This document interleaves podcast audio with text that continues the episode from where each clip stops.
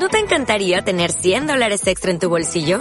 Haz que un experto bilingüe de TurboTax declare tus impuestos para el 31 de marzo y obtén 100 dólares de vuelta al instante. Porque no importa cuáles hayan sido tus logros del año pasado, TurboTax hace que cuenten. Obtén 100 dólares de vuelta y tus impuestos con 100% de precisión. Solo con Intuit TurboTax. Debes declarar para el 31 de marzo. Crédito solo aplicable al costo de la presentación federal con TurboTax Full Service. Oferta sujeta a cambios o cancelación en cualquier momento. Un curso de milagros 3. Manual para el maestro. Fundación para la paz interior. Índice. Introducción. 1. ¿Quiénes son los maestros de Dios? 2. ¿Quiénes son sus alumnos? 3.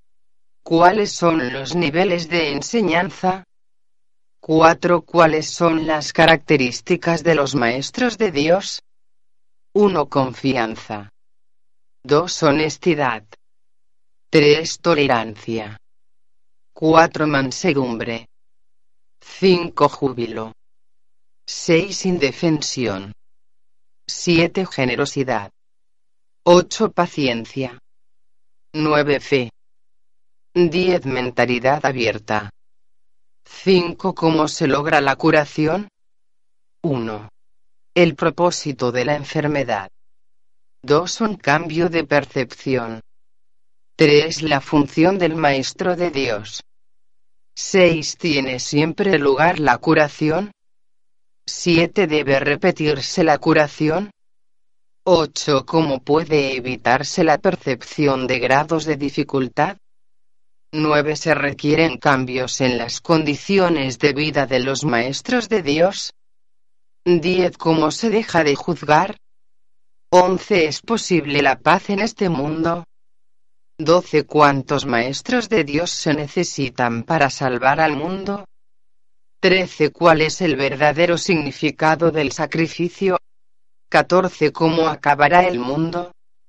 15. ¿Será cada uno de nosotros juzgado al final? 15. ¿Cómo debe pasar el día el Maestro de Dios? 17. ¿Cómo lidian los maestros de Dios con los pensamientos mágicos? 18. ¿Cómo se lleva a cabo la corrección? 19. ¿Qué es la justicia? 20. ¿Qué es la paz de Dios? 21. ¿Qué papel juegan las palabras en el proceso de curación? 22. ¿Qué relación existe entre la curación y la expiación? 23. ¿Juega Jesús un papel especial en la curación? 24. ¿Existe la reencarnación? 25. ¿Son deseables los poderes psíquicos? 26. ¿Es posible llegar a Dios directamente? 27. ¿Qué es la muerte? 28. ¿Qué es la resurrección? 29. En cuanto a lo demás. Clarificación de términos. Introducción. 1. Mente espíritu. 2. El ego el milagro. 3. El perdón la faz de Cristo. 4. La percepción verdadera el conocimiento. 5. Jesús Cristo. 6. El Espíritu Santo. Epílogo. Introducción. En el pensamiento del mundo, los papeles de maestro y estudiante están, de hecho, invertidos. Esta inversión es típica. Parece como si el maestro y el alumno estuviesen separados y como si aquel le diese algo a este, en vez de a sí mismo. Es más, se considera que enseñar es una actividad especial, a la que uno dedica una parte relativamente pequeña de su tiempo. El curso subraya, por otra parte, el hecho de que enseñar es aprender, y de que, por consiguiente, no existe ninguna diferencia entre el maestro y el alumno. Subraya, asimismo, que enseñar es un proceso continuo, que ocurre en todo momento del día y que continúa igualmente en los pensamientos que se tienen durante las horas de sueño. Enseñar es demostrar. Existen solamente dos sistemas de pensamiento, y tú demuestras constantemente tu creencia de que uno u otro es cierto.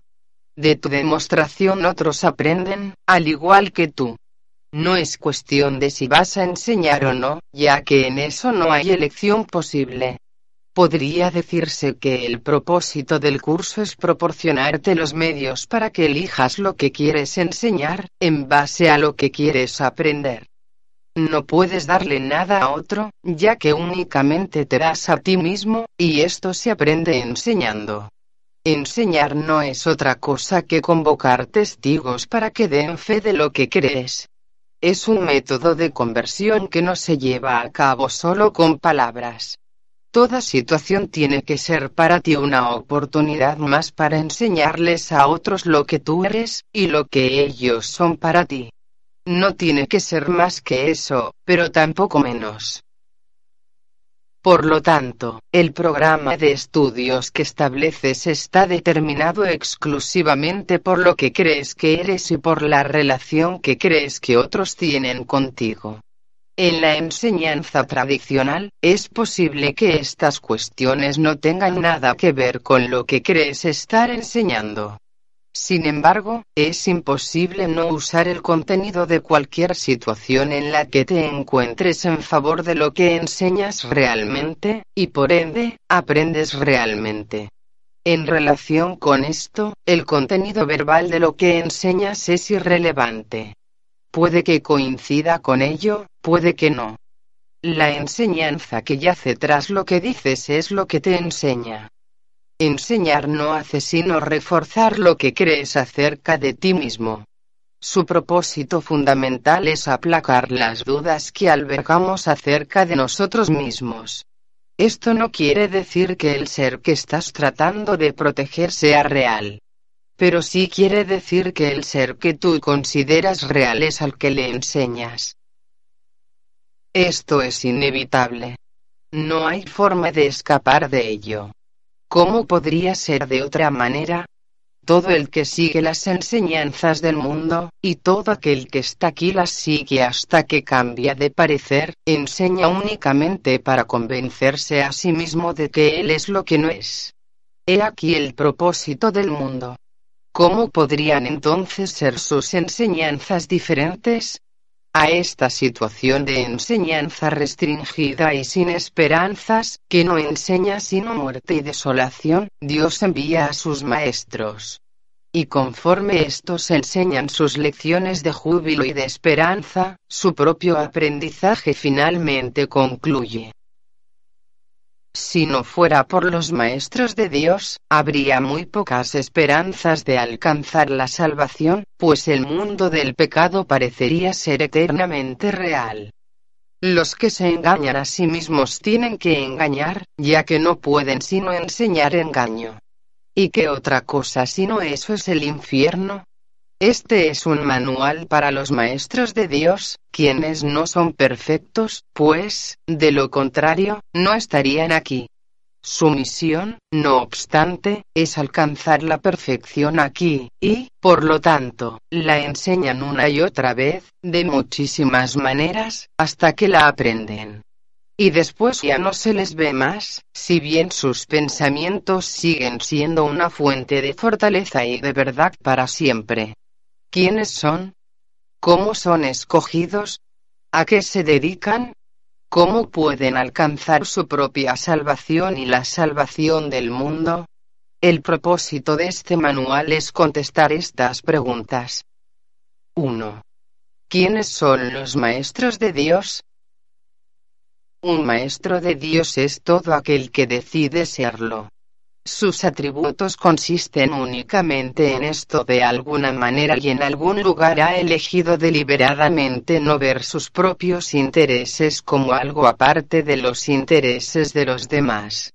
Una vez que ha hecho esto, su camino ha quedado establecido y su dirección es segura. Una luz ha entrado en las tinieblas.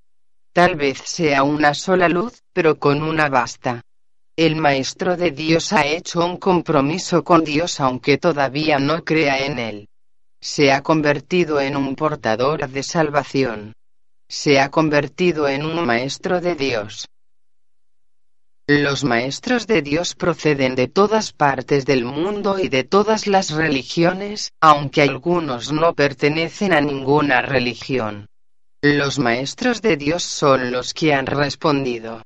La llamada es universal, y está activa en todo momento y en todas partes. Dicha llamada invoca a los maestros a que hablen en favor de ella y a que rediman el mundo. Muchos la oyen, pero muy pocos responden. Sin embargo, es solo cuestión de tiempo. Todo el mundo responderá al final, pero ese final puede estar muy, muy lejos. Esta es la razón por la que se estableció el plan de los maestros. Su función es ahorrar tiempo, cada uno comienza como una sola luz, pero como tiene la llamada en el mismo centro de su ser, esa luz no puede restringirse.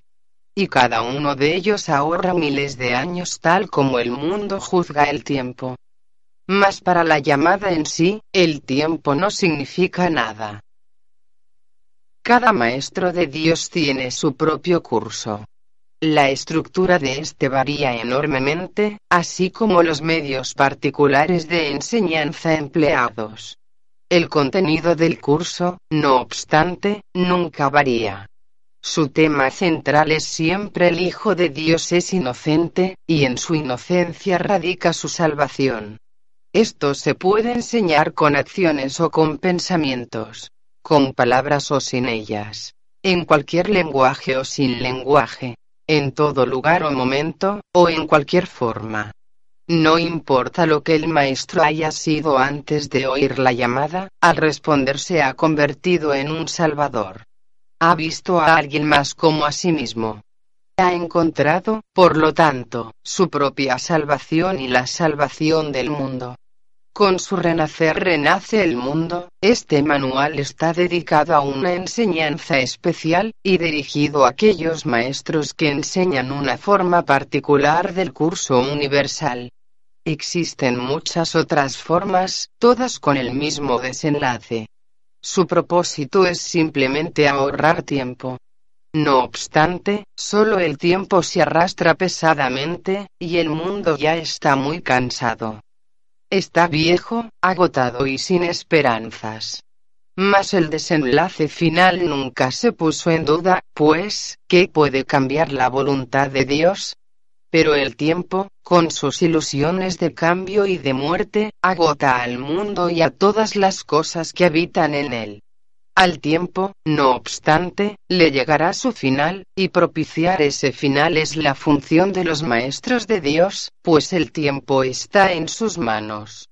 Tal fue su elección, y así se les concedió. 2. ¿Quiénes son sus alumnos? A cada uno de los maestros de Dios le han sido asignados ciertos alumnos, los cuales comenzarán a buscarle tan pronto como él haya contestado la llamada. Fueron escogidos para él porque la forma de enseñanza universal que va a impartir es la más apropiada para ellos en vista de su nivel de entendimiento. Sus alumnos le han estado esperando, pues su llegada es segura. Una vez más, esto es solo cuestión de tiempo. Tan pronto como él elija desempeñar su papel, sus alumnos estarán listos para desempeñar el suyo. El tiempo aguarda su elección, pero no a quien ha de servir. Cuando esté listo para aprender, se le proveerá de las oportunidades para enseñar. Para entender el plan de enseñanza-aprendizaje de la salvación, es necesario entender el concepto de tiempo que expone el curso. La expiación corrige las ilusiones, no lo que es verdad. Corrige, por lo tanto, lo que nunca existió. Lo que es más, el plan para esa corrección se estableció y se completó simultáneamente, puesto que la voluntad de Dios es algo completamente ajeno al tiempo. La realidad es también algo ajeno al tiempo, al ser de él. En el instante en que la idea de la separación se introdujo en la mente del Hijo de Dios, en ese mismo instante Dios dio su respuesta. En el tiempo esto ocurrió hace mucho. En la realidad, nunca ocurrió, el mundo del tiempo es el mundo de lo ilusorio. Lo que ocurrió hace mucho parece estar ocurriendo ahora. Las decisiones que se tomaron en aquel entonces parecen como si aún estuviesen pendientes, como si aún hubiera que tomarlas. Lo que hace mucho que se aprendió, se entendió y se dejó de lado, se considera ahora un pensamiento nuevo, una idea reciente, un enfoque diferente puesto que tu voluntad es libre, puedes aceptar lo que ha ocurrido en cualquier momento que así lo decidas, y solo entonces te darás cuenta de que siempre había estado ahí. Tal como el curso subraya, no eres libre de elegir el programa de estudios, ni siquiera la forma en que lo vas a aprender. Eres libre, no obstante, de decidir cuándo quieres aprenderlo y al aceptarlo, ya lo habrás aprendido. El tiempo, entonces, se remonta a un instante tan antiguo que está más allá de toda memoria, e incluso más allá de la posibilidad de poder recordarlo. Sin embargo, debido a que es un instante que se revive una y otra vez, y de nuevo otra vez, parece como si estuviese ocurriendo ahora. Y así es como el alumno y el maestro parecen reunirse en el presente, encontrándose el uno con el otro como si nunca antes se hubiesen conocido. El alumno llega en el momento oportuno al lugar oportuno. Esto es inevitable, pues hizo la elección correcta en aquel viejo instante que ahora revive. El maestro hizo asimismo una elección, inevitable en ese pasado remoto. Lo que la voluntad de Dios dispone solo da la impresión de que toma tiempo para cumplirse. Pues, ¿qué podría demorar el poder de la eternidad? Cuando alumno y maestro se encuentran, da comienzo una situación de enseñanza-aprendizaje, ya que el maestro no es quien realmente imparte la enseñanza. Siempre que dos hermanos se juntan con el propósito de aprender, el Maestro de Dios les habla. La relación es santa debido a ese propósito, y Dios ha prometido enviar su Espíritu a toda relación santa.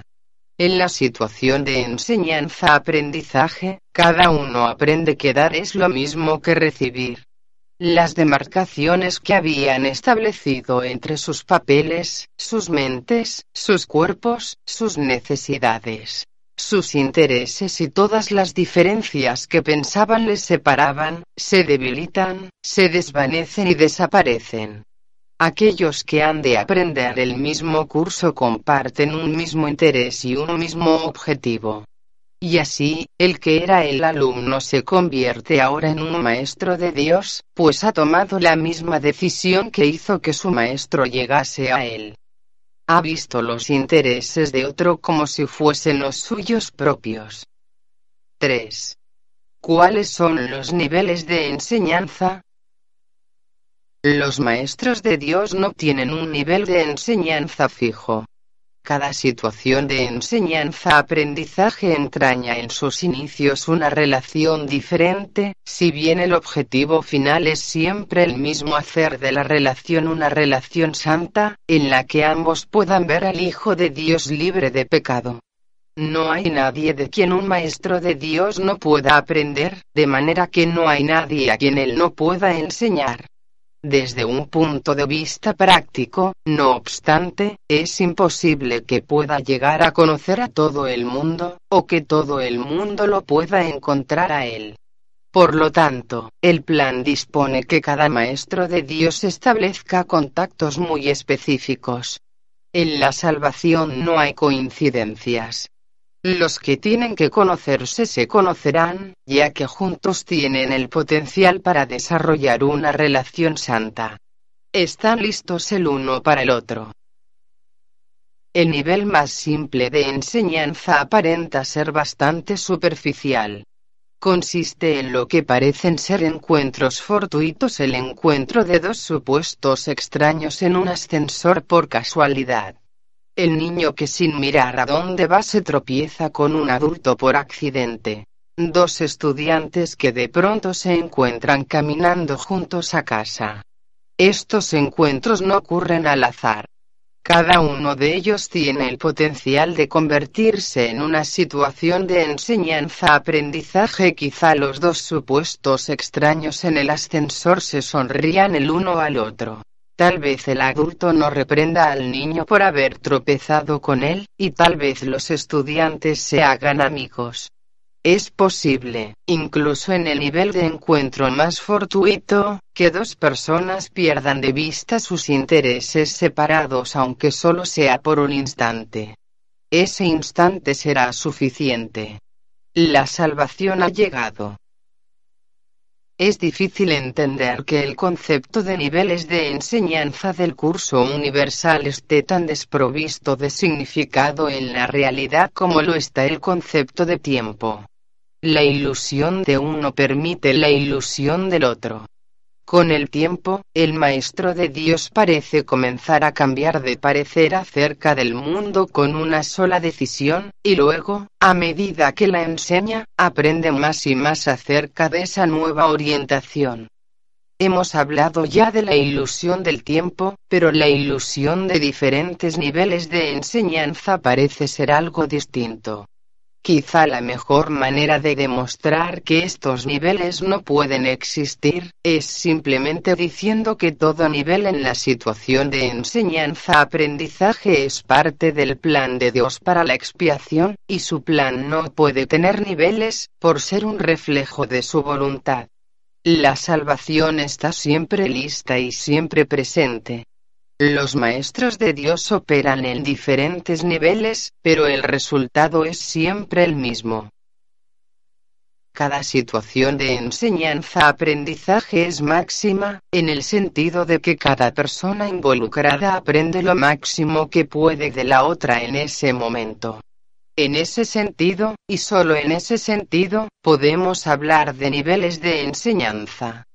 Si usamos esta definición de niveles de enseñanza, el segundo nivel es una relación más prolongada en la que, por algún tiempo, dos personas se embarcan en una situación de enseñanza-aprendizaje bastante intensa, y luego parecen separarse.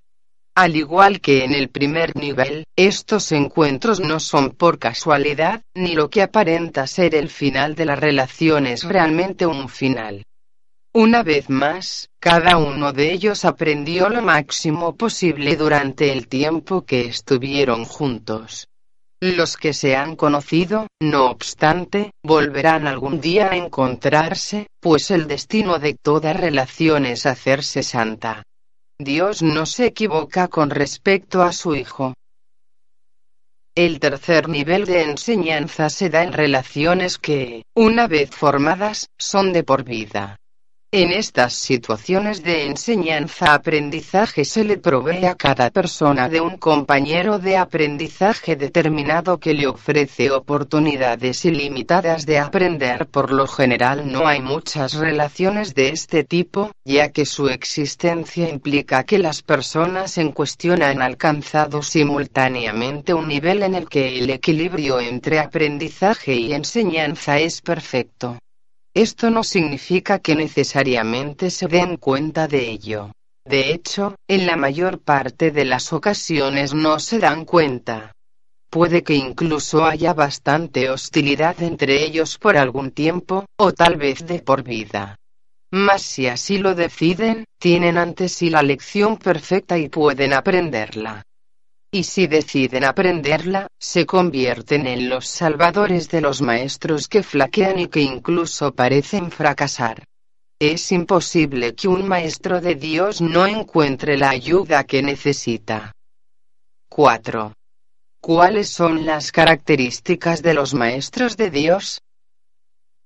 Las características superficiales de los maestros de Dios no son en modo alguno similares.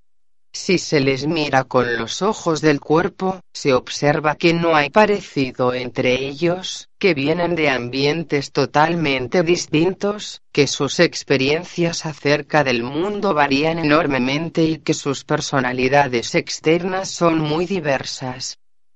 Durante las primeras etapas en el desempeño de su función como maestros de Dios, no han adquirido todavía las profundas características que los establecerán como lo que son. Punto Dios concede dones especiales a sus maestros porque tienen un papel especial que desempeñar en su plan para la expiación.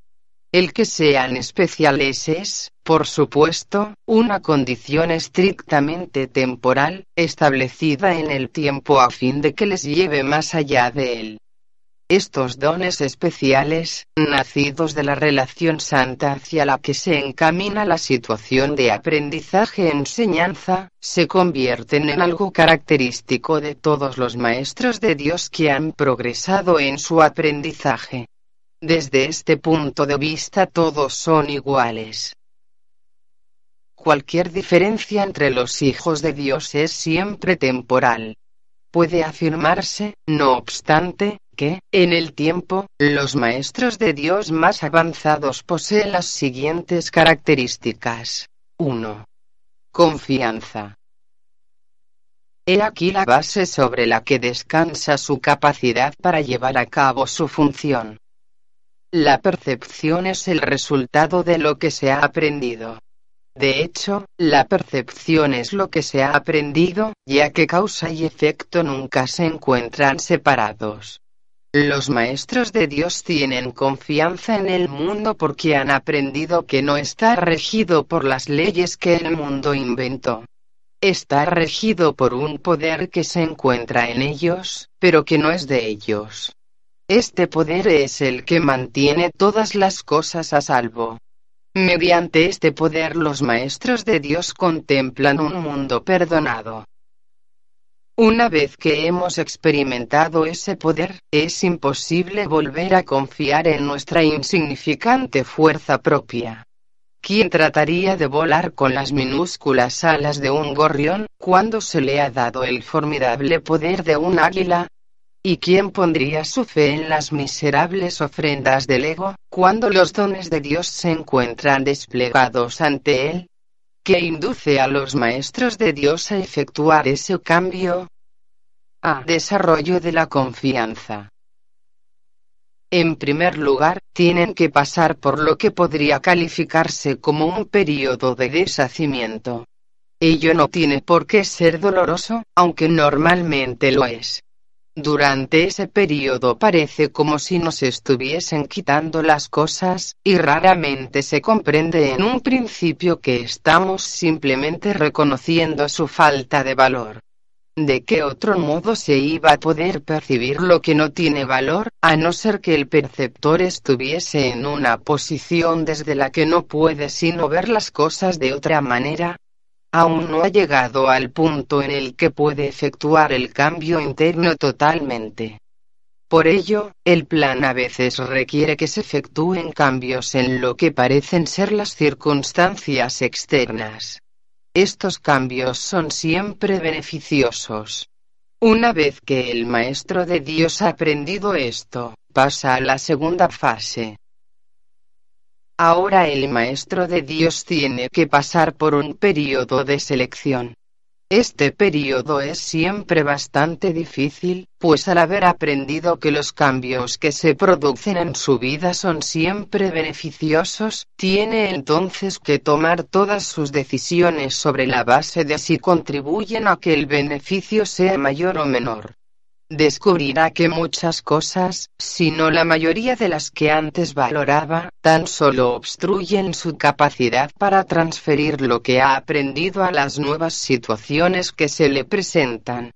Puesto que ha valorado lo que en verdad no vale nada, no generalizará la lección por temor a lo que cree pueda perder o deba sacrificar. Se necesita haber aprendido mucho para poder llegar a entender que todas las cosas, acontecimientos, encuentros y circunstancias son provechosos. Solo en la medida en que son provechosos, deberá concedérseles algún grado de realidad en este mundo de ilusiones. La palabra valor no puede aplicarse a nada más. La tercera fase por la que el Maestro de Dios tiene que pasar podría llamarse un periodo de renuncia.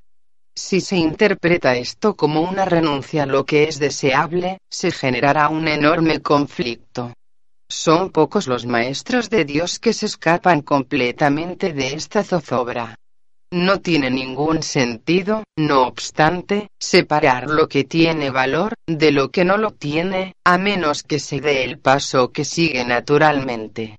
Por lo tanto, el período de transición tiende a ser un período en el que el Maestro de Dios se siente obligado a sacrificar sus propios intereses en aras de la verdad todavía no se ha dado cuenta de cuán absolutamente imposible sería una exigencia así. Esto solo lo puede aprender a medida que renuncia realmente a lo que no tiene valor. Mediante esa renuncia, aprende que donde esperaba aflicción, encuentra en su lugar una feliz despreocupación. Donde pensaba que se le pedía algo, se encuentra agraciado con un regalo. Ahora llega un período de asentamiento.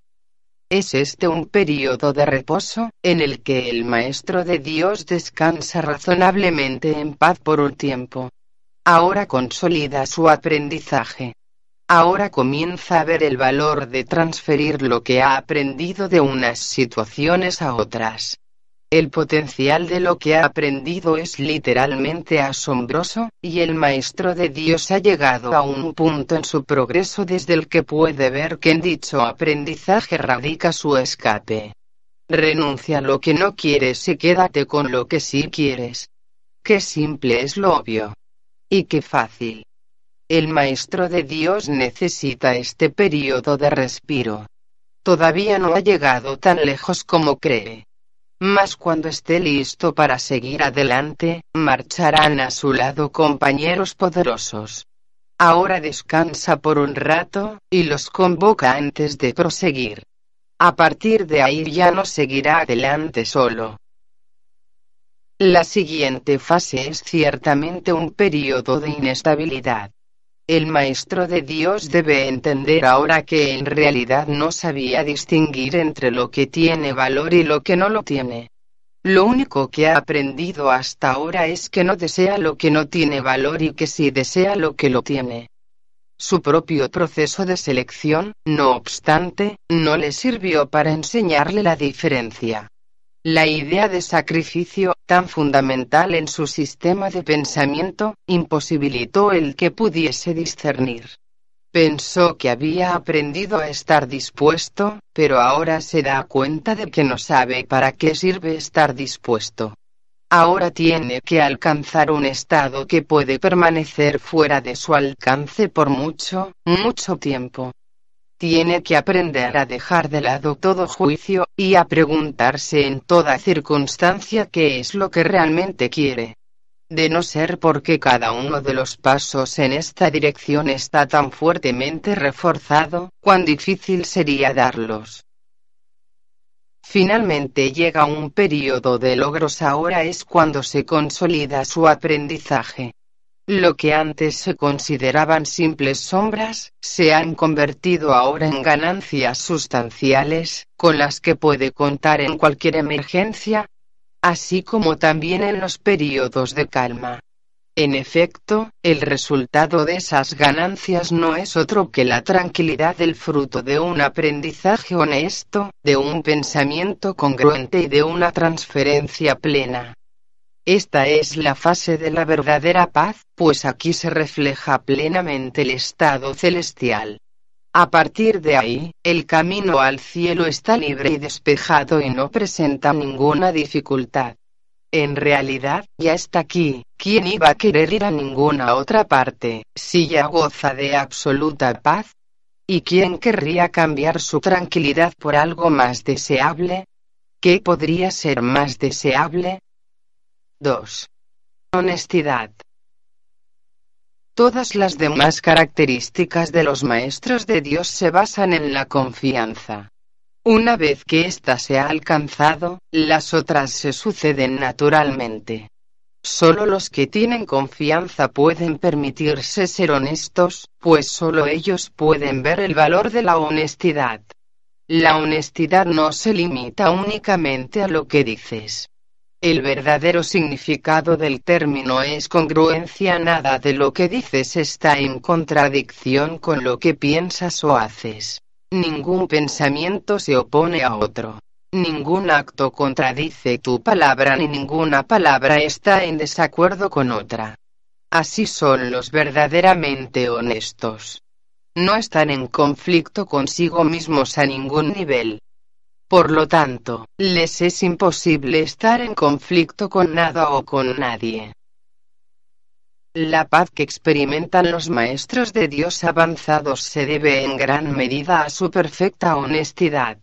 Solo el deseo de engañar da lugar a la pugna. El que es uno consigo mismo, no puede ni siquiera concebir el conflicto. El conflicto es el resultado inevitable del autoengaño, y el autoengaño es deshonestidad. Para un maestro de Dios nada supone un desafío, pues ello implicaría que se abrigan dudas, y la confianza en la que los maestros de Dios descansan con absoluta seguridad hace que les sea imposible dudar. Por lo tanto, solo pueden triunfar. En esto, como en todo, son honestos. Solo pueden triunfar porque nunca hacen su propia voluntad.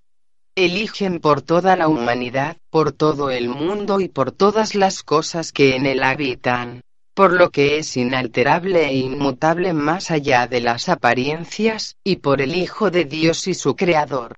¿Cómo no iban a triunfar? Eligen con perfecta honestidad, tan seguros de sí mismos como de su elección. 3. Tolerancia. Los maestros de Dios no juzgan. Juzgar es ser deshonesto, pues es asumir un papel que no te corresponde. Es imposible juzgar sin engañarse uno a sí mismo. Juzgar implica que te has engañado con respecto a tus hermanos. ¿Cómo, entonces, no te ibas a haber engañado con respecto a ti mismo? Juzgar implica falta de confianza, y la confianza sigue siendo la piedra angular de todo el sistema de pensamiento del Maestro de Dios. Si la pierde, todo su aprendizaje se malogra. Sin juicios, todas las cosas son igualmente aceptables, pues en tal caso, ¿quién podría juzgarlas? Sin juicios, todos los hombres son hermanos, pues en ese caso, ¿quién se encontraría aparte? Juzgar destruye la honestidad y quebranta la confianza. El maestro de Dios no puede juzgar y al mismo tiempo esperar aprender. 4. Mansedumbre. Para los maestros de Dios el daño es algo imposible. No pueden infligirlo ni sufrirlo. El daño es el resultado de juzgar. Es el acto deshonesto que sigue a un pensamiento deshonesto. Es un veredicto de culpabilidad contra un hermano, y por ende, contra uno mismo. Representa el fin de la paz y la negación del aprendizaje. Demuestra la ausencia del plan de aprendizaje Dios y el hecho de haber sido sustituido por la demencia. Todo maestro de Dios tiene que aprender, y bastante pronto en su proceso de formación, que hacer daño borra completamente su función de su conciencia.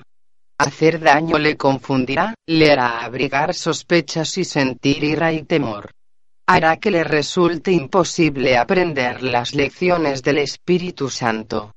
Tampoco podrá oír al Maestro de Dios, quien solo puede ser oído por aquellos que se dan cuenta de que hacer daño, de hecho, no lleva a ninguna parte, y de que nada provechoso puede proceder de ello. Los maestros de Dios, por lo tanto, son completamente mansos. Necesitan la fuerza de la mansedumbre, pues gracias a ella la función de la salvación se vuelve fácil. Para los que hacen daño, llevar a cabo dicha función es imposible. Pero para quienes el daño no tiene significado, la función de la salvación es sencillamente algo natural. ¿Qué otra elección sino esta tiene sentido para el que está en su sano juicio? ¿Quién, de percibir un camino que conduce al cielo, elegiría el infierno? ¿Y quién elegiría la debilidad que irremediablemente resulta de hacer daño, cuando puede elegir la fuerza infalible, todo abarcante y limitada de la mansedumbre? El poder de los maestros de Dios radica en su mansedumbre, pues han entendido que los pensamientos de maldad no emanan del Hijo de Dios ni de su Creador. Por lo tanto, unen sus pensamientos a aquel que es su fuente y así, su voluntad, que siempre fue la de Dios, queda libre para ser como es. 5. Júbilo. El júbilo es el resultado inevitable de la mansedumbre. La mansedumbre significa que el miedo es ahora imposible. ¿Qué podría entonces obstaculizar el júbilo? Las manos abiertas de la mansedumbre están siempre colmadas. Los mansos no experimentan dolor. No pueden sufrir. ¿Cómo no habrían de ser felices? Están seguros de que son amados y de que, por lo tanto, están a salvo. El júbilo va unido a la mansedumbre tan inevitablemente como el pesar acompaña al ataque. Los maestros de Dios confían en Él y están seguros de que su Maestro va delante de ellos, asegurándose de que no les acontezca ningún daño. Disponen de sus dones y siguen su camino porque la voz de Dios los dirige en todo. El júbilo es su himno de gratitud. Y Cristo los contempla también con agradecimiento. La necesidad que Él tiene de ellos es tan grande como la que ellos tienen de Él. Qué gozo tan inmenso compartir el propósito de la salvación. 6. Indefensión. Los maestros de Dios han aprendido a ser sencillos. No tienen sueños que tengan que defender contra la verdad. No tratan de forjarse a sí mismos. Su júbilo procede de saber quién los creó, y es acaso necesario defender lo que Dios creó. Nadie puede convertirse en un maestro de Dios avanzado hasta que no comprenda plenamente que las defensas no son más que absurdos guardianes de ilusiones descabelladas. Cuanto más grotesco es el sueño, más formidables y poderosas parecen ser sus defensas. Sin embargo, cuando el Maestro de Dios acepta finalmente mirar más allá de ellas, se da cuenta de que allí no había nada. Lentamente al principio, permite que se le desengañe, pero a medida que su confianza aumenta, aprende más rápido. Cuando se abandonan las defensas no se experimenta peligro. Lo que se experimenta es seguridad. Lo que se experimenta es paz. Lo que se experimenta es dicha. Y lo que se experimenta es Dios. 7. Generosidad. La palabra generosidad tiene un significado especial para el Maestro de Dios. No es el significado usual de la palabra. De hecho, es un significado que tiene que aprenderse, y aprenderse muy bien. Al igual que todos los demás atributos de los maestros de Dios, este se basa a fin de cuentas en la confianza, puesto que sin confianza nadie puede ser generoso en el verdadero sentido de la palabra. Para el mundo, generosidad significa dar en el sentido de perder para los maestros de Dios, generosidad significa dar en el sentido de conservar. Se ha hecho hincapié en esta idea a lo largo del texto, así como en el libro de ejercicios, pero tal vez sea más extraña para el pensamiento del mundo que muchas de las otras ideas de nuestro programa de estudios. Lo que la hace más extraña es el hecho de que es obviamente lo opuesto a la manera de pensar del mundo de la manera más clara posible y en el más simple de los niveles, la palabra significa exactamente lo opuesto para los maestros de Dios que para el mundo. El maestro de Dios es generoso en interés propio. Pero no nos referimos aquí al interés propio del ser del que el mundo habla. El Maestro de Dios no quiere nada que Él no pueda dar, pues se da cuenta de que, por definición, ello no tendría ningún valor para Él. ¿Para qué lo iba a querer? Solo podría perder por su causa. no podría ganar nada. Por lo tanto, no busca nada que sea solo para él, ya que eso sería la garantía de que lo perdería. No quiere sufrir. ¿Por qué entonces iba a querer buscarse dolor? Pero sí quiere conservar todas las cosas que son de Dios, y que, por ende, son para su Hijo. Esas son las cosas que le pertenecen. Esas sí que las puede dar con verdadera generosidad, conservándolas de este modo para sí mismo eternamente. 8. Paciencia. Los que están seguros del resultado final pueden permitirse el lujo de esperar, y esperar sin ansiedad. Para el Maestro de Dios tener paciencia es algo natural. Todo lo que ve son resultados seguros que ocurrirán en un momento que tal vez aún le sea desconocido, pero que no pone en duda. El momento será tan apropiado como la respuesta.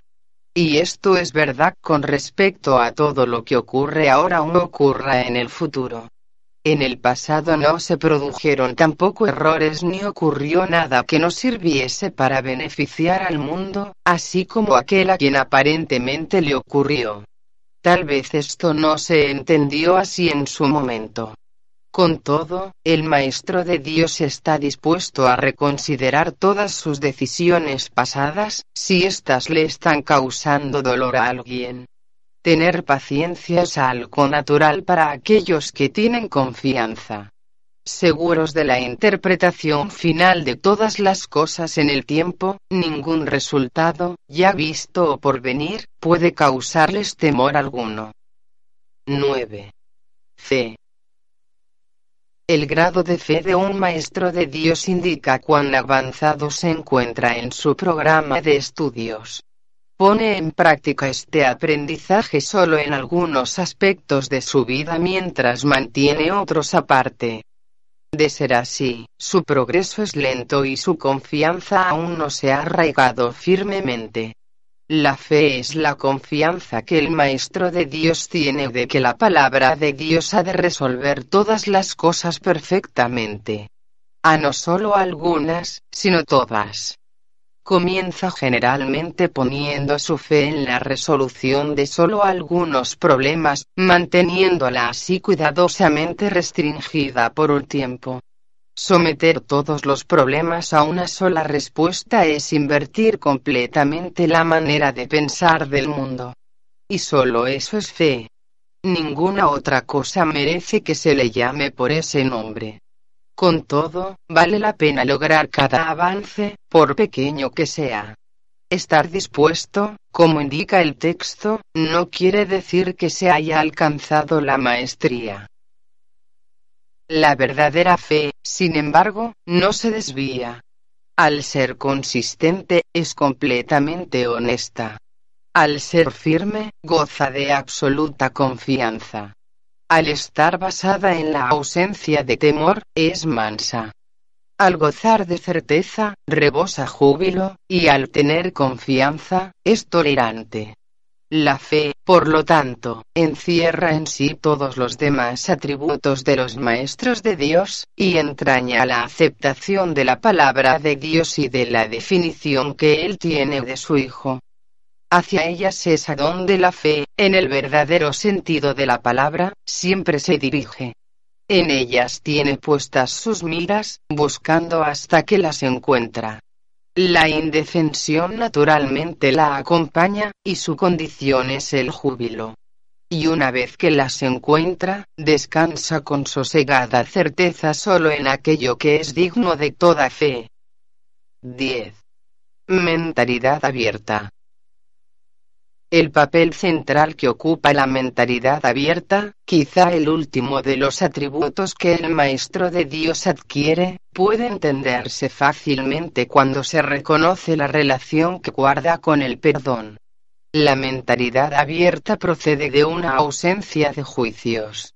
De la misma manera en que los juicios cierran la mente impidiéndole la entrada al Maestro de Dios, de igual modo la mentalidad abierta lo invita a entrar. De la misma manera en que la condenación juzga al Hijo de Dios como malvado, de igual modo la mentalidad abierta permite que sea juzgado por la voz de Dios en su nombre. De la misma manera en que la proyección de la culpabilidad sobre él lo enviaría al infierno, de igual modo la mentalidad abierta permite que la imagen de Cristo le sea extendida. Solo aquellos que tienen una mentalidad abierta pueden estar en paz, pues son los únicos que ven razones para ello. ¿Cómo perdonan los que tienen una mentalidad abierta? Han renunciado a todas las cosas que les impediría perdonar han abandonado realmente el mundo, y han permitido que éste les sea restaurado con tal frescura y en júbilo tan glorioso, que jamás hubiesen podido concebir un cambio así. Nada es ahora como era antes. Todo lo que antes parecía opaco y sin vida, ahora no hace sino refulgir. Lo que es más, todas las cosas les dan la bienvenida, ya que ha desaparecido toda sensación de amenaza. Ya no quedan tinieblas que oculten la faz de Cristo. Ya se ha logrado el objetivo. El perdón es la meta final del programa de estudios, pues allana el camino para lo que se encuentra más allá de todo aprendizaje. El programa de estudios no hace ningún esfuerzo por excederse de su verdadero objetivo. El perdón es su único objetivo, en el cual converge en última instancia todo aprendizaje. Ciertamente eso es suficiente. Habrás notado que la lista de atributos de los maestros de Dios no incluye las características que constituyen la herencia del Hijo de Dios. Términos tales como amor, inocencia, perfección, conocimiento y verdad eterna no aparecen en este contexto, pues no serían apropiados aquí. Lo que Dios ha dado está tan remotamente alejado de nuestro programa de estudios, que el aprendizaje no puede sino desaparecer ante su presencia. Sin embargo, mientras su presencia esté velada, el enfoque ha de centrarse necesariamente en el programa de estudios. La función de los maestros de Dios es llevar al mundo el verdadero aprendizaje. Propiamente dicho, lo que llevan es un desaprendizaje, que es a lo único que se le puede llamar verdadero aprendizaje en este mundo. A los maestros de Dios se les ha encomendado la función de llevar al mundo las buenas nuevas del completo perdón. Bienaventurados son en verdad, pues son los portadores de la salvación. 5. ¿Cómo se logra la curación? Para que la curación pueda tener lugar, es necesario que se entienda el propósito de la ilusión de la enfermedad. Sin ese entendimiento la curación es imposible. 1. El propósito de la enfermedad. La curación se logra en el instante en que el enfermo deja de atribuirle valor al dolor.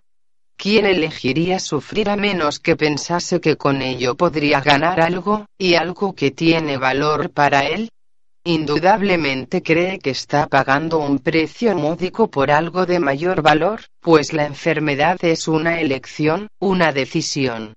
Es la elección de la debilidad, procedente de la equivocada convicción de que es fuerza. Cuando esto ocurre, se ve a la verdadera fuerza como una amenaza y a la salud como algo peligroso. La enfermedad es un método, concebido en la locura, para sentar al Hijo de Dios en el trono de su Padre. A Dios se le ve como algo externo, poderoso y feroz, ansioso por quedarse con todo el poder para sí mismo. Solo con su muerte puede su Hijo conquistarle. ¿Y qué representa la curación dentro de esta loca convicción? Simboliza la derrota del Hijo de Dios y el triunfo de su Padre sobre él. Representa el desafío supremo, en forma directa, que el Hijo se ve forzado a aceptar.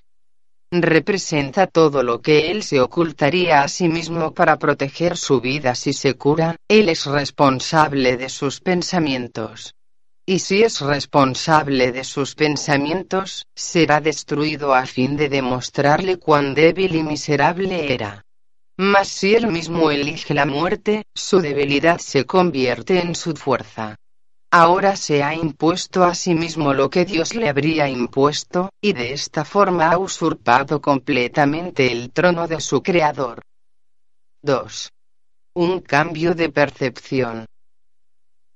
La curación es directamente proporcional al grado de reconocimiento alcanzado con respecto a la falta de valor de la enfermedad. Solo con decir con esto no gano nada uno se curaría. Pero antes de uno poder decir esto, es preciso reconocer ciertos hechos. En primer lugar, resulta obvio que las decisiones son algo propio de la mente, no del cuerpo. Si la enfermedad no es más que un enfoque defectuoso de solventar problemas, tiene que ser entonces una decisión. Y si es una decisión, es la mente, y no el cuerpo, la que la toma. La resistencia a reconocer este hecho es enorme, ya que la existencia del mundo tal como lo percibes depende de que sea el cuerpo el que toma las decisiones. Términos tales como instintos, reflejos y otros similares, representan intentos de dotar al cuerpo con motivadores no mentales. En realidad, tales términos no hacen más que enunciar o describir el problema, pero no lo resuelven. La base fundamental de la curación es la aceptación del hecho de que la enfermedad es una decisión que la mente ha tomado a fin de lograr un propósito para el cual se vale del cuerpo. Y esto es cierto con respecto a cualquier clase de curación. El paciente que acepta esto se recupera. Si se decide en contra de la recuperación, no sanará. ¿Quién es el médico entonces? La mente del propio paciente. El resultado acabará siendo el que él decida. Agentes especiales parecen atenderle, sin embargo, no hacen otra cosa que dar forma a su elección. Los escoge con vistas a darle forma tangible a sus deseos. Y eso es lo único que hacen en realidad, no son necesarios en absoluto. El paciente podría sencillamente levantarse sin su ayuda y decir no tengo ninguna necesidad de esto. No hay ninguna forma de enfermedad que no se curase de inmediato. ¿Qué es lo único que se necesita para que este cambio de percepción tenga lugar? Simplemente esto el reconocimiento de que la enfermedad es algo propio de la mente, y de que no tiene nada que ver con el cuerpo. ¿Qué te cuesta este reconocimiento? Te cuesta el mundo que ves, pues ya nunca más te parecerá que es el mundo el que gobierna la mente. Con este reconocimiento se le atribuye la responsabilidad a quien verdaderamente la tiene no al mundo, sino a aquel que contempla el mundo y lo ve como no es. Pues ve únicamente lo que elige ver. Ni más ni menos. El mundo no le hace nada. Pero él pensaba que le hacía algo. Y tampoco le hace nada al mundo, ya que estaba equivocado con respecto a lo que el mundo era. En esto radica tu liberación de la culpabilidad y de la enfermedad, pues ambas son una misma cosa. Sin embargo, para aceptar esta liberación, la insignificancia del cuerpo tiene que ser una idea aceptable. Con esta idea, el dolor desaparece para siempre. Pero con esta idea desaparece también cualquier confusión acerca de la creación. ¿Cómo podría ser de otra manera? Basta con poner causa y efecto en su verdadera secuencia con respecto a algo para que el aprendizaje se generalice y transforme al mundo. El valor de la transferencia de una idea verdadera no tiene límites ni final. El resultado final de esta lección es el recuerdo de Dios. ¿Qué significado tienen ahora la culpabilidad, la enfermedad, el dolor, los desastres y todos los sufrimientos? Al no tener ningún propósito, no pueden sino desaparecer. Y con ellos desaparecen también todos los efectos que parecían tener. Causa y efecto no son sino una réplica de la creación. Vistos en su verdadera perspectiva, sin distorsiones y sin miedo, restablecen el cielo. 3. La función del Maestro de Dios. Si el paciente tiene que cambiar de mentalidad para poderse curar, ¿qué puede hacer el Maestro de Dios? ¿Puede cambiar la mentalidad del paciente por él? Desde luego que no. Para aquellos que ya están dispuestos a cambiar de mentalidad, la función del Maestro de Dios no es otra que la de regocijarse con ellos, pues se han convertido en maestros de Dios junto con Él con aquellos que no entienden lo que es la curación, no obstante, tiene una función más específica. Estos pacientes no se dan cuenta de que ellos mismos han elegido la enfermedad. Por el contrario, creen que la enfermedad los ha elegido a ellos. No tienen tampoco una mentalidad abierta al respecto. El cuerpo les dice lo que tienen que hacer y ellos obedecen. No tienen idea de cuán demente es este concepto. Solo con que lo sospecharan, se curarían. Pero no sospechan nada. Para ellos la separación es absolutamente real. Los maestros de Dios van a estos pacientes representando otra alternativa que dichos pacientes habían olvidado. La simple presencia del Maestro de Dios les sirve de recordatorio. Sus pensamientos piden el derecho de cuestionar lo que el paciente ha aceptado como verdadero. En cuanto que mensajeros de Dios, los maestros de Dios son los símbolos de la salvación. Le piden al paciente que perdone al Hijo de Dios en su nombre. Representan la alternativa con la palabra de Dios en sus mentes, vienen como una bendición, no para curar a los enfermos sino para recordarles que hay un remedio que Dios les ha dado ya. No son sus manos las que curan, no son sus voces las que pronuncian la palabra de Dios, sino que dan sencillamente lo que se les ha dado y exhortan dulcemente a sus hermanos a que se aparten de la muerte. He aquí, Hijo de Dios, lo que la vida te puede ofrecer. ¿Prefieres elegir la enfermedad en su lugar? Los maestros de Dios avanzados no toman en consideración, ni por un instante, las formas de enfermedad en las que sus hermanos creen. Hacerlo sería olvidar que todas ellas tienen el mismo propósito y que, por lo tanto, no son en modo alguno diferentes. Los maestros de Dios tratan de oír la voz de Dios en ese hermano que se engaña a sí mismo hasta el punto de creer que el Hijo de Dios puede sufrir y le recuerdan que él no se hizo a sí mismo y que aún es tal como Dios lo creó. Los maestros de Dios reconocen que las ilusiones no pueden tener efectos. La verdad que se encuentra en sus mentes se extiende hasta la verdad que se encuentra en las mentes de sus hermanos, y de este modo no refuerzan sus ilusiones. Así éstas se llevan ante la verdad. La verdad no se lleva ante ellas y de esta manera se disipan, no por medio de la voluntad de otro, sino por medio de la única voluntad que existe en unión consigo misma.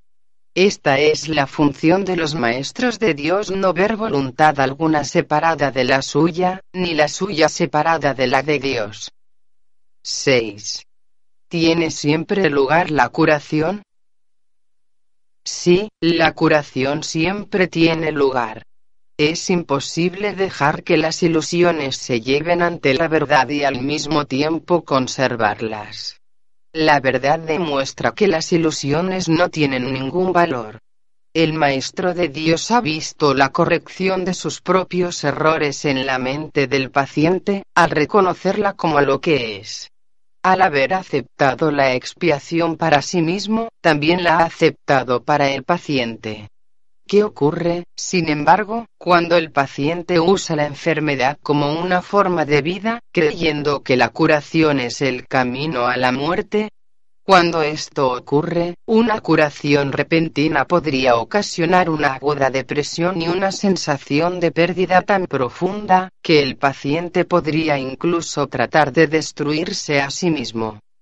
No teniendo nada por lo que vivir, podría incluso pedir la muerte.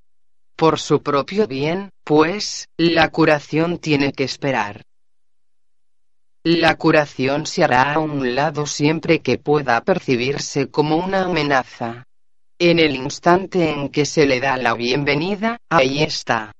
Donde quiera que se haya ofrecido una curación, ésta se recibirá, y que es el tiempo ante los regalos de Dios, nos hemos referido en muchas ocasiones en el texto a los tesoros que se ofrecen equitativamente, tanto para el que da los regalos de Dios como para el que los recibe. Ni uno solo se pierde, pues solo pueden multiplicarse. Ningún maestro de Dios debe sentirse decepcionado si, habiendo ofrecido una curación, parece como si ésta no se hubiese recibido. No es su función juzgar cuando debe aceptarse su regalo. Que tenga por seguro que ha sido recibido, y que no ponga en duda que será aceptado cuando se reconozca que es una bendición y no una maldición. La función de los maestros de Dios no es evaluar el resultado de sus regalos.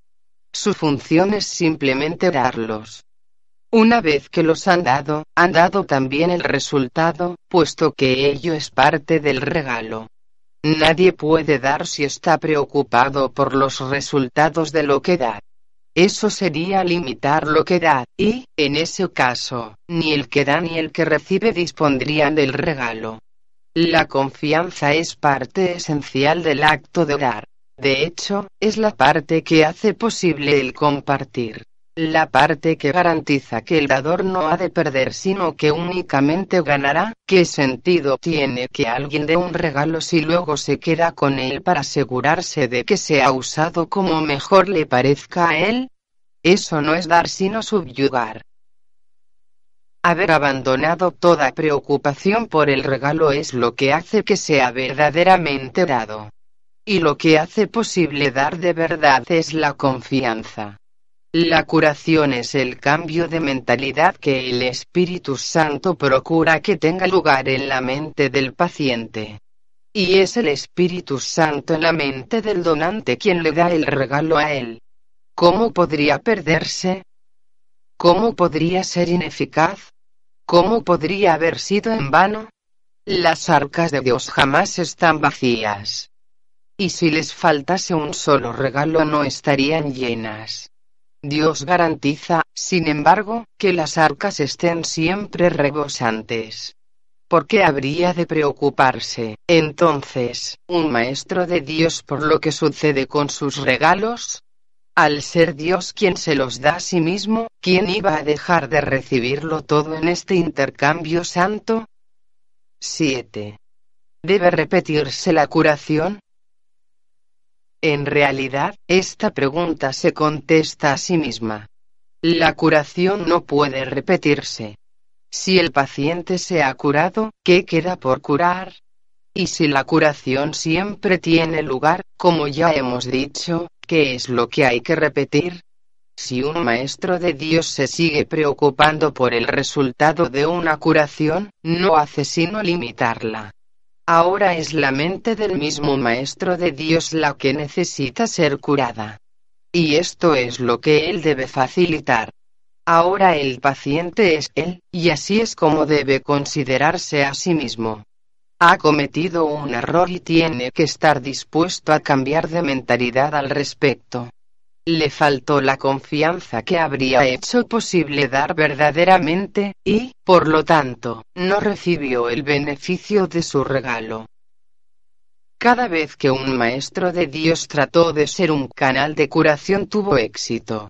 De sentirse tentado de dudar de ello, no debería repetir su esfuerzo previo. Este ya fue máximo, pues el Espíritu Santo así lo aceptó y así lo utilizó. El Maestro de Dios tiene ahora ante sí solo un camino a seguir. Tiene que hacer uso de su razón para decirse a sí mismo que le ha entregado el problema a uno que no puede fallar. Y debe reconocer que su propia incertidumbre no es amor, sino miedo, y, por consiguiente, odio. Su posición se ha hecho, por lo tanto, insostenible, pues le está ofreciendo odio a alguien a quien le ofreció amor. Esto es imposible. Habiendo ofrecido amor, solo se puede recibir amor.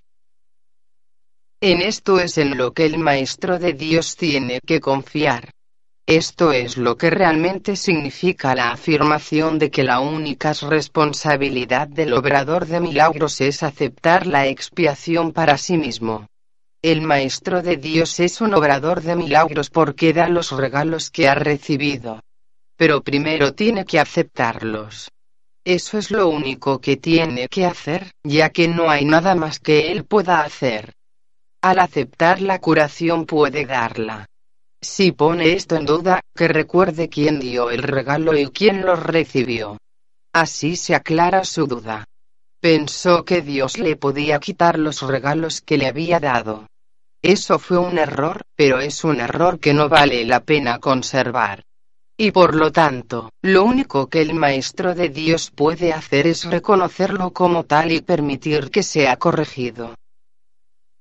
Una de las tentaciones más difíciles de reconocer es que dudar de la curación debido a que los síntomas siguen estando presentes es un error que se manifiesta en forma de falta de confianza. Como tal, es un ataque. Normalmente parece ser justamente lo contrario. No parece razonable, en un principio, que se nos diga que preocuparnos continuamente es un ataque. Tiene todas las apariencias de ser amor. Mas el amor sin confianza es imposible, ya que la duda y la confianza no pueden coexistir y el odio es lo opuesto al amor, sea cual sea la forma en que se manifieste. No dudes del regalo y te será imposible dudar de sus resultados. Esta es la certeza que les da a los maestros de Dios el poder para ser obradores de milagros, pues han depositado su confianza en Él. Dudar de uno mismo es la causa fundamental de que se dude del resultado de cualquier problema que se le haya entregado al Maestro de Dios para que lo resuelva. Y eso implica necesariamente que se ha puesto la confianza en un ser ilusorio, ya que solo de un ser así se puede dudar. Esta ilusión puede adoptar muchas formas. Tal vez temor a ser débil y vulnerable tal vez miedo a fracasar y a sentirse avergonzado en conexión con un sentimiento de ineptitud. Quizá vergüenza acompañada de culpabilidad procedente de una falsa humildad.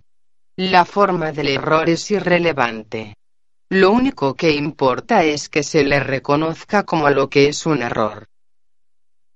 El error es siempre una forma de preocupación con uno mismo, a costa de la exclusión del paciente. Es no reconocer al paciente como parte del verdadero ser, lo cual representa, por lo tanto, una confusión de identidad. En tu mente se ha producido un conflicto acerca de lo que eres, y te has engañado con respecto a ti mismo y te has engañado con respecto a ti mismo porque has negado la fuente de tu creación. Si ofrecieses únicamente curación, te sería imposible dudar. Si realmente quieres que el problema se resuelva, no puedes dudar. Si estás seguro de cuál es el problema, no puedes dudar. La duda es el resultado de deseos conflictivos. Ten certeza con respecto a lo que quieres, y te será imposible dudar. 8. ¿Cómo puede evitarse la percepción de grados de dificultad? La creencia de que existen grados de dificultad es la base de la percepción del mundo. Dicha creencia se basa en diferencias en un trasfondo desigual y en un primer plano cambiadizo en alturas desparejas y en tamaños variados, en grados variables de oscuridad y luz, y en miles de contrastes, en los que cada cosa vista compite con las demás para sobresalir. Un objeto más grande eclipsa a otro más pequeño. Una cosa más brillante llama más la atención que otra con menos poder de atracción y una idea más amenazante, o una que se considera más deseable de acuerdo con las normas del mundo, trastorna completamente el equilibrio mental. Lo único que los ojos del cuerpo pueden contemplar son conflictos. No recurras a ellos en busca de paz y entendimiento. Las ilusiones son siempre ilusiones de diferencias. ¿Cómo podría ser de otra manera? Una ilusión es por definición un intento de que algo que se considera de suma importancia sea real, si bien se reconoce que es falso. La mente, por consiguiente, trata de hacerlo real movida por su intenso deseo de conseguirlo. Las ilusiones son parodias de la creación, intentos de hacer que las mentiras sean verdad. La mente, al considerar a la verdad como algo inaceptable, se subleva contra ella y se otorga a sí misma una ilusión de victoria. Y al considerar a la salud como un agobio, se refugia en sueños febriles. Y en esos sueños, la mente se encuentra separada, es diferente de otras mentes, tiene intereses que solo a ella atañen y es capaz de satisfacer sus necesidades a expensas de los demás. ¿De dónde surgen todas estas diferencias?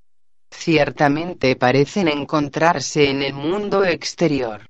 Sin embargo, no hay duda de que es la mente la que juzga lo que los ojos contemplan, la que interpreta los mensajes que le transmiten los ojos y la que les adjudica significado.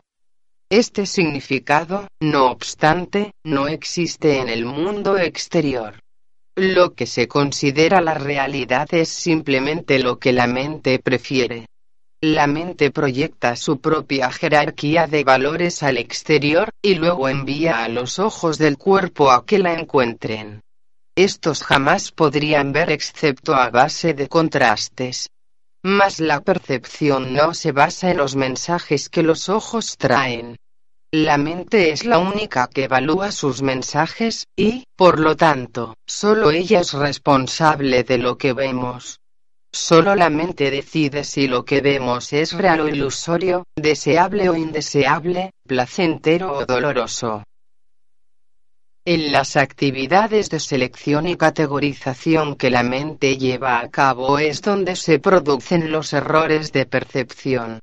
Y ahí es donde debe efectuarse la corrección. La mente clasifica aquello de lo que los ojos del cuerpo le informan, de acuerdo con sus valores preconcebidos, y determina cuál es el lugar más apropiado para cada dato sensorial. ¿Qué base podría ser más defectuosa que esta?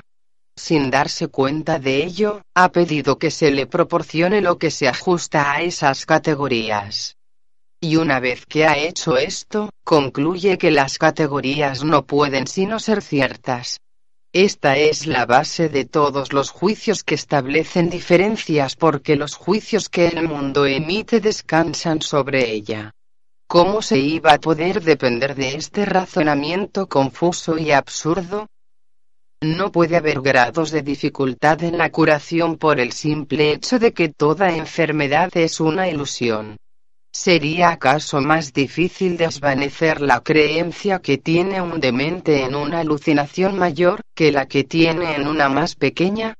¿Podría reconocer más rápidamente la irrealidad de una voz estridente que la de una voz agradable? ¿Desecharía más fácilmente una orden para que mate que se le pide con un susurro, que una que se le pide a gritos? Y afectaría el número de tridentes que tienen los diablos que él ve la credibilidad de estos en su percepción. Su mente ha calificado todas esas ilusiones de reales, y, por lo tanto, son reales para él. Cuando se dé cuenta de que no son más que ilusiones, desaparecerán. Y lo mismo ocurre con la curación. Las propiedades de las ilusiones que hacen que éstas parezcan diferentes entre sí, son realmente irrelevantes, pues sus propiedades son tan ilusorias como ellas mismas. Los ojos del cuerpo continuarán viendo diferencias. Pero la mente que se ha permitido a sí misma ser curada, dejará de aceptarlas. Habrá quienes parezcan estar más enfermos que otros, y los ojos del cuerpo informarán, como antes, de los cambios que se produzcan en su aspecto. Mas la mente curada los clasificará a todos de la misma manera como irreales. Este es el don de su maestro el entendimiento de que, al clasificar los mensajes que la mente recibe de lo que parece ser el mundo externo, solo dos categorías son significativas. Y de estas, solo una es real. De la misma manera en que la realidad es completamente real, independientemente de los conceptos de tamaño, forma, tiempo o lugar, pues no pueden existir diferencias en ella, así también las ilusiones carecen de distinciones. La única respuesta para cualquier clase de enfermedad es la curación. La única respuesta para cualquier clase de ilusión es la verdad. 9 se requieren cambios en las condiciones de vida de los maestros de Dios. Donde se requieren cambios es en las mentes de los maestros de Dios. Esto puede entrañar o no cambios en las condiciones externas. Recuerda que nadie está donde está por casualidad y que nada en el plan de Dios es al azar. Es bastante improbable que en la formación del nuevo Maestro de Dios, los primeros pasos a dar no sean cambios de actitud. No hay, sin embargo, una norma fija al respecto, toda vez que el entrenamiento es siempre altamente individualizado.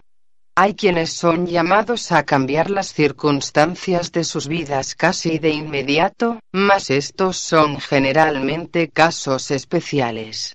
A la gran mayoría se les proporciona un programa de entrenamiento que evoluciona lentamente, en el que se corrigen el mayor número posible de errores previos. Las relaciones personales, en especial, tienen que percibirse debidamente, y se tiene que eliminar la piedra angular de la falta de perdón. De lo contrario, el viejo sistema de pensamiento mantendrá aún una base a donde poder regresar. A medida que el maestro de Dios avanza en su formación, aprende más concienzudamente una lección a no tomar decisiones por su cuenta. En lugar de ello, le pide a su maestro su respuesta, y es esta la que sigue como guía para sus acciones. Esto le resulta cada vez más fácil, a medida que aprende a abandonar sus propios juicios. Abandonar todo juicio, el requisito previo para poder oír la voz de Dios, es normalmente un proceso bastante lento, no porque sea difícil, sino porque se tiende a percibir como una afrenta. El entrenamiento del mundo tiene por meta el logro de un objetivo diametralmente opuesto al de nuestro programa. El mundo enseña que confiar en nuestro propio juicio es muestra de madurez y fortaleza. Nuestro programa enseña que abandonar todo juicio es la condición necesaria para la salvación. 10. ¿Cómo se deja de juzgar? Los juicios, al igual que los demás mecanismos mediante los cuales se mantiene vigente el mundo de las ilusiones, es algo que el mundo no entiende en absoluto. De hecho, se les confunde con la sabiduría y se usan como sustituto de la verdad.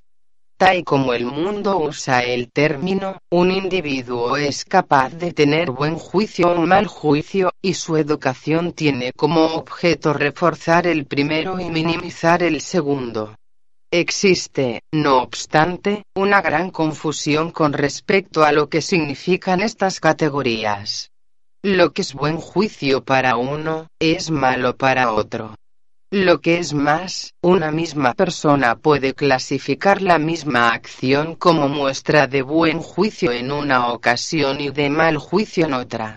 Tampoco puede enseñarse realmente un criterio consistente para determinar lo que son estas categorías. En cualquier momento, el estudiante puede estar en desacuerdo con lo que su supuesto maestro dice acerca de ellas, o el maestro mismo puede ser inconsistente en lo que cree. Buen juicio, en este contexto, no significa nada. Mal juicio tampoco. Es necesario que el Maestro de Dios se dé cuenta, no de que no debe juzgar, sino de que no puede. Al renunciar a los juicios, renuncia simplemente a lo que nunca tuvo. Renuncia a una ilusión. O mejor dicho, tiene la ilusión de renunciar a algo. En realidad, simplemente se ha vuelto más honesto. Al reconocer que nunca le fue posible juzgar, deja de intentarlo. Esto no es un sacrificio. Por el contrario, se pone en una posición en la que el juicio puede tener lugar a través de él en lugar de ser algo que él emite por su cuenta. Y este juicio no es ni bueno ni malo. Es el único juicio que existe, y es solo uno. El Hijo de Dios es inocente y el pecado no existe. El objetivo de nuestro programa, a diferencia del objetivo del aprendizaje del mundo, es el reconocimiento de que juzgar, en el sentido usual, es imposible. Esto no es una opinión sino un hecho. Para poder juzgar cualquier cosa correctamente, uno tendría que ser consciente de una gama inconcebiblemente vasta de cosas pasadas, presentes y por venir uno tendría que reconocer de antemano todos los efectos que sus juicios podrían tener sobre todas las personas y sobre todas las cosas que de alguna manera estén involucradas en ellos. Y tendría que estar seguro de que no hay distorsión alguna en su percepción, para que sus juicios fuesen completamente justos con todos sobre los que han de recaer ahora o sobre los que hayan de recaer en el futuro. ¿Quién puede hacer eso? ¿Quién, excepto en delirios de grandeza, pretendería ser capaz de todo esto? ¿Recuerdas cuántas veces pensaste que estabas al tanto de todos los hechos? ¿Que necesitabas para juzgar algo y cuán equivocado estabas? ¿Quién no ha tenido esta experiencia? ¿Tienes idea de cuántas veces pensaste que tenías razón, sin jamás darte cuenta de que estabas equivocado? ¿Por qué habrías de querer usar una base tan arbitraria para tomar tus decisiones? Formar juicios no es muestra de sabiduría. La renuncia a todo juicio lo es. Forma, pues, un solo juicio más. Y es este hay alguien a tu lado cuyo juicio es perfecto. Él conoce todos los hechos, pasados, presentes y por venir. Conoce los efectos que sus juicios han de tener sobre todas las personas y sobre todas las cosas que de alguna manera estén involucradas. Y Él es absolutamente justo con todos, pues en su percepción no hay distorsiones. Abandona, por lo tanto, todo juicio, no con pesar sino con un suspiro de gratitud. Ahora estás libre de una carga tan pesada, que solo podría haberte hecho tambalear y caer debajo de ella. Y todo era una ilusión. Nada más. Ahora el Maestro de Dios puede levantarse aliviado y marchar hacia adelante con paso ligero. Mas este no es su único beneficio. Su sensación de preocupación ha desaparecido, pues no tiene ninguna razón para ello. La ha abandonado, junto con sus juicios. Se entregó a aquel en cuyo juicio ha elegido ahora confiar, en lugar del suyo propio. Ya no comete errores. Su guía es infalible. Y donde vino a juzgar, ahora va a bendecir. Donde ahora ríe, antes venía a llorar. No es difícil renunciar a los juicios. Lo que sí es difícil es aferrarse a ellos. El Maestro de Dios los abandona gustosamente en el instante en que reconoce su costo. Toda la fealdad que ve a su alrededor es el resultado de ellos, al igual que todo el dolor que contempla. De los juicios se deriva toda soledad y sensación de pérdida el paso del tiempo y el creciente desaliento, la desesperación enfermiza y el miedo a la muerte. Y ahora, el Maestro de Dios sabe que todas esas cosas no tienen razón de ser. Ni una sola es verdad. Habiendo abandonado su causa, todas ellas se desprenden de él, ya que nunca fueron sino los efectos de su elección equivocada. Maestro de Dios, este paso te brindará paz. ¿Cómo iba a ser difícil anhelar solo esto?